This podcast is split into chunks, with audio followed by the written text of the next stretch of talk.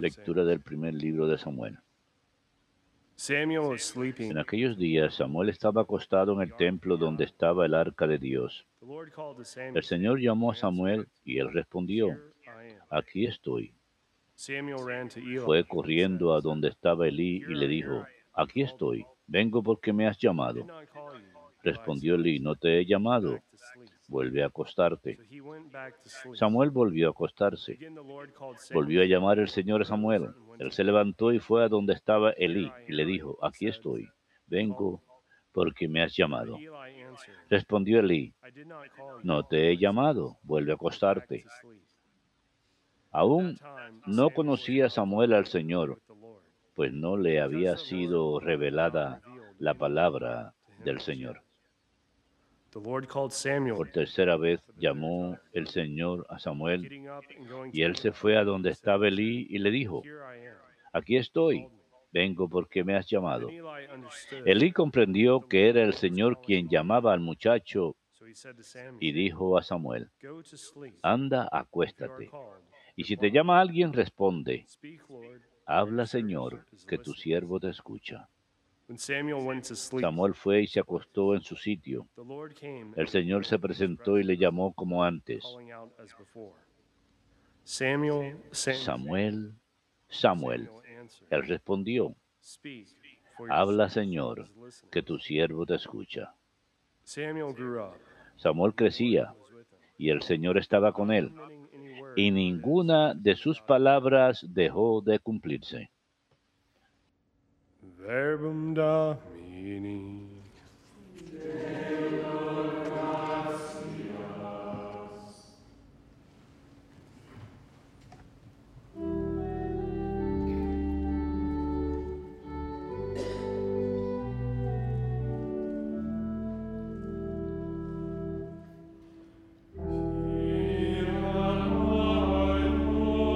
Aquí estoy hacer tu voluntad.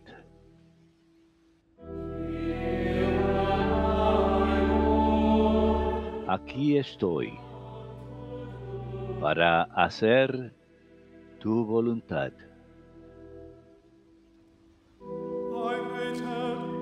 Yo esperaba con ansia al Señor. Él se inclinó y escuchó mi grito. Me puso en la boca un cántico nuevo, un himno a nuestro Dios.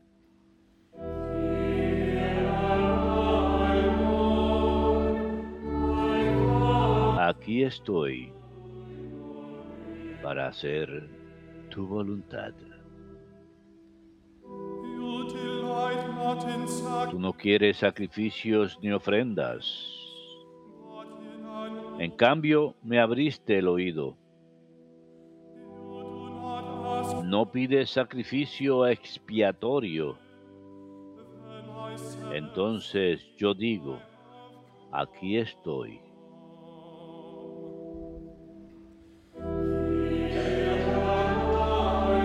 Aquí estoy para hacer tu voluntad.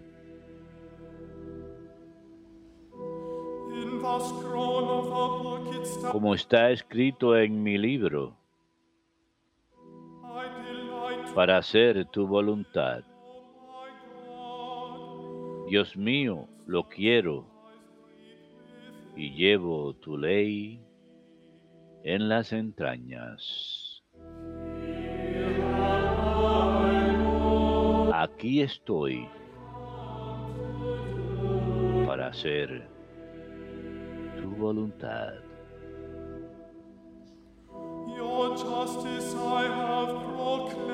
He proclamado tu salvación ante la gran asamblea. No he cerrado los labios. Señor, tú lo sabes.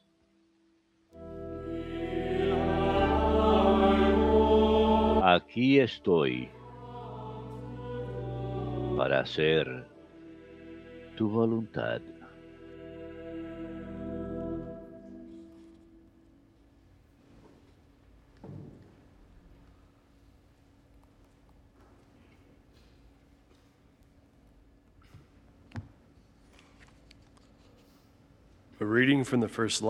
Lectura de la primera carta del apóstol San Pablo a los Corintios.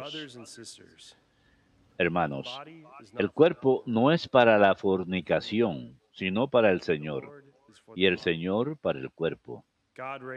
Dios con su poder resucitó al Señor y nos resucitará también a nosotros. ¿No saben que su cuerpo son miembros de Cristo? El que se une al Señor es un espíritu. Con Él. Huyan de la fornicación. Cualquier pecado que comete el hombre queda fuera de su cuerpo, pero el que fornica peca en su propio cuerpo. ¿O es que no saben que su cuerpo es templo del Espíritu Santo? Él habita en ustedes porque lo han recibido de Dios. No lo poseen en propiedad porque se lo han comprado pagando un precio por ustedes. Domini.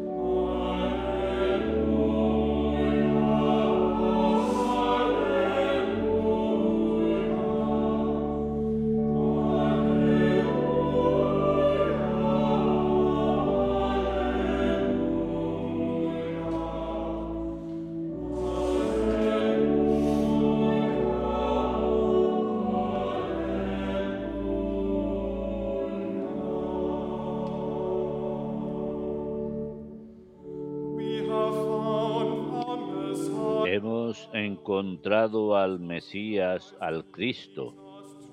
La gracia y la verdad nos han llegado por Él.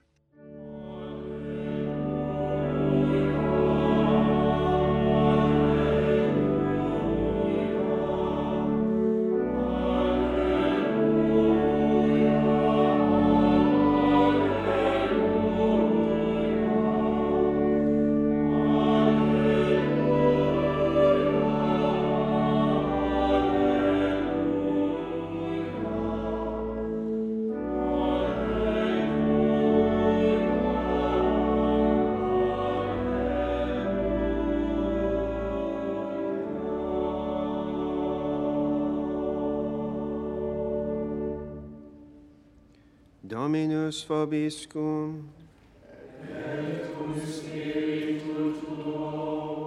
Lectio Sancti Evangelii secundum Ioannem.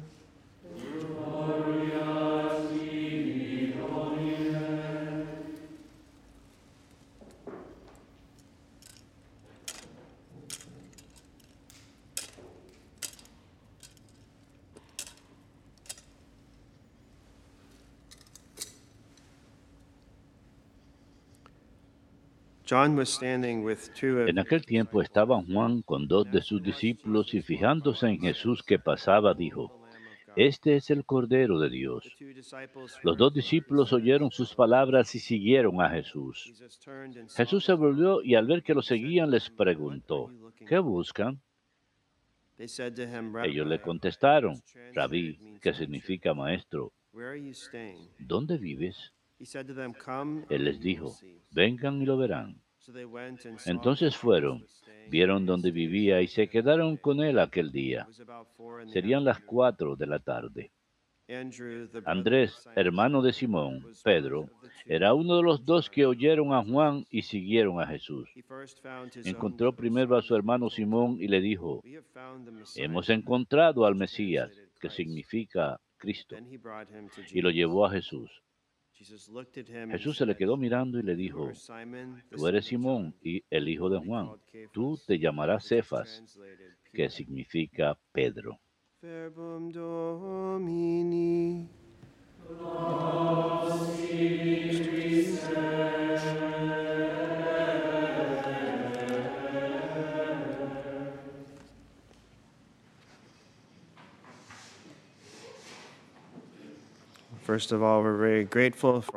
Primero que nada, estamos muy agradecidos por todas sus oraciones para los frailes durante la semana pasada, mientras nuestra comunidad estuvo en retiro, y también gracias al Padre Wade por ah, reemplazarnos en la misa televisada. Esta segunda semana de tiempo ordinaria leemos acerca del llamado de Samuel. Leemos de cuando era niño, estaba durmiendo en el templo,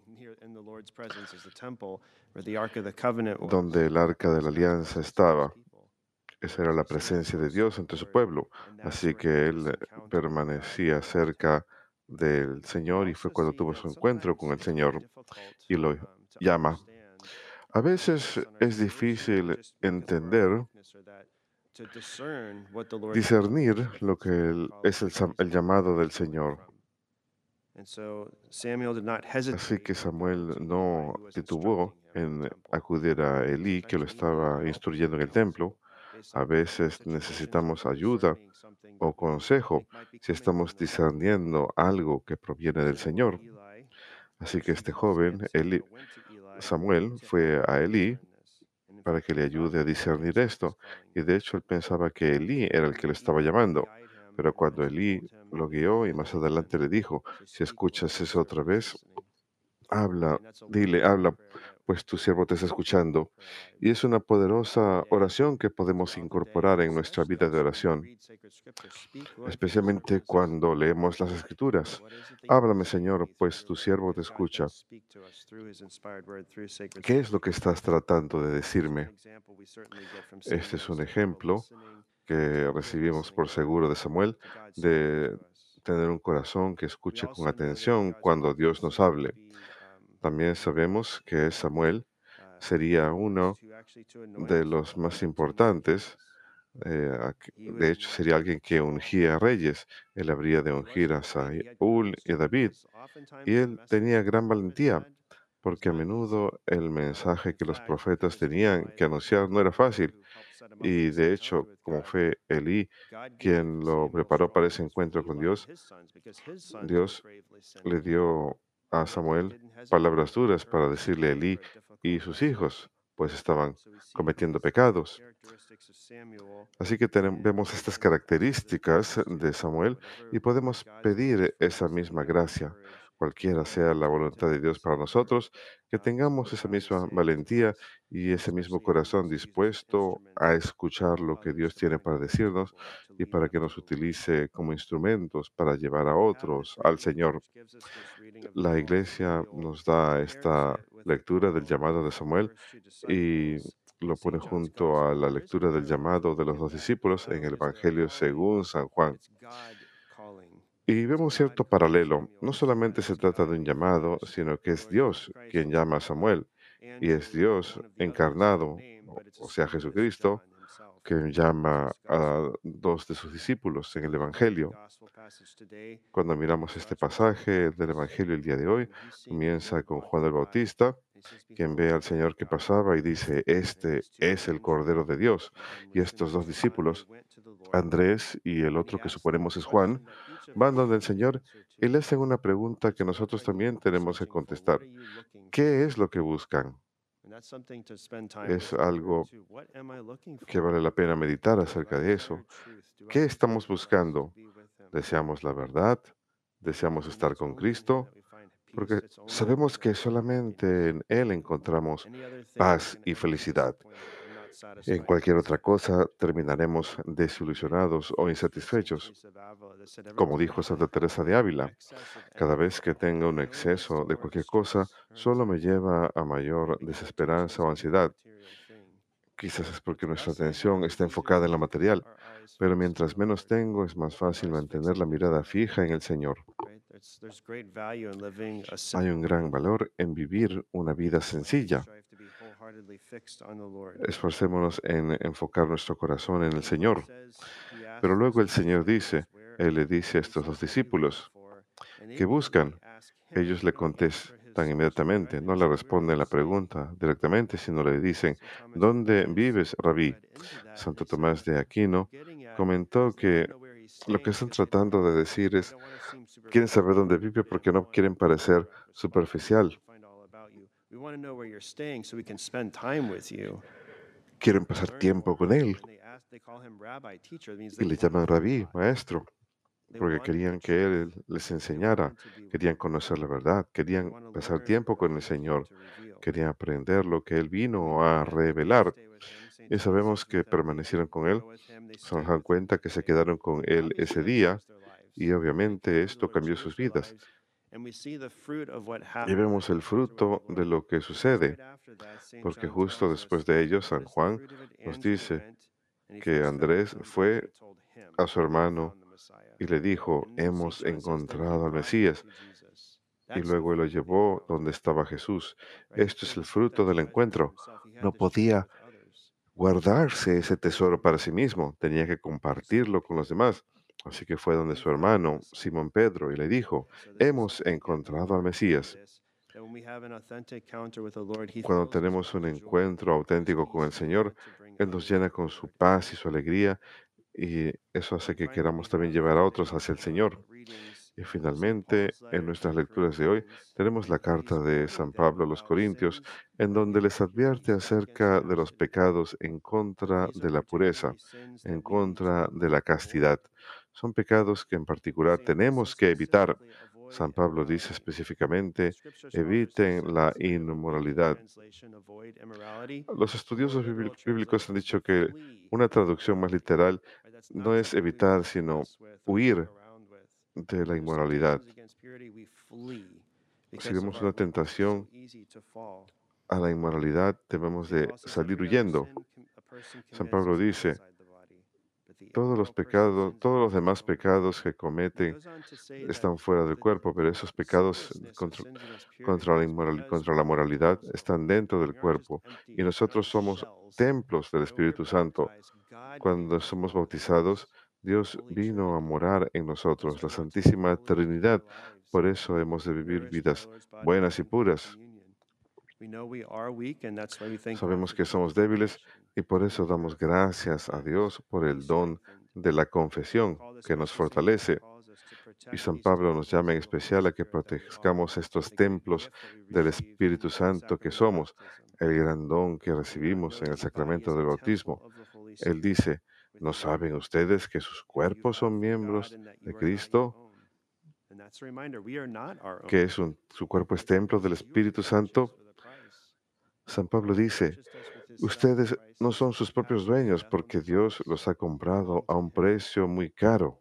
Y él concluye diciendo, glorifiquen pues a Dios con el cuerpo. Y eso es lo que queremos hacer, glorificar a Dios con nuestro cuerpo, nuestras obras, nuestra vida entera.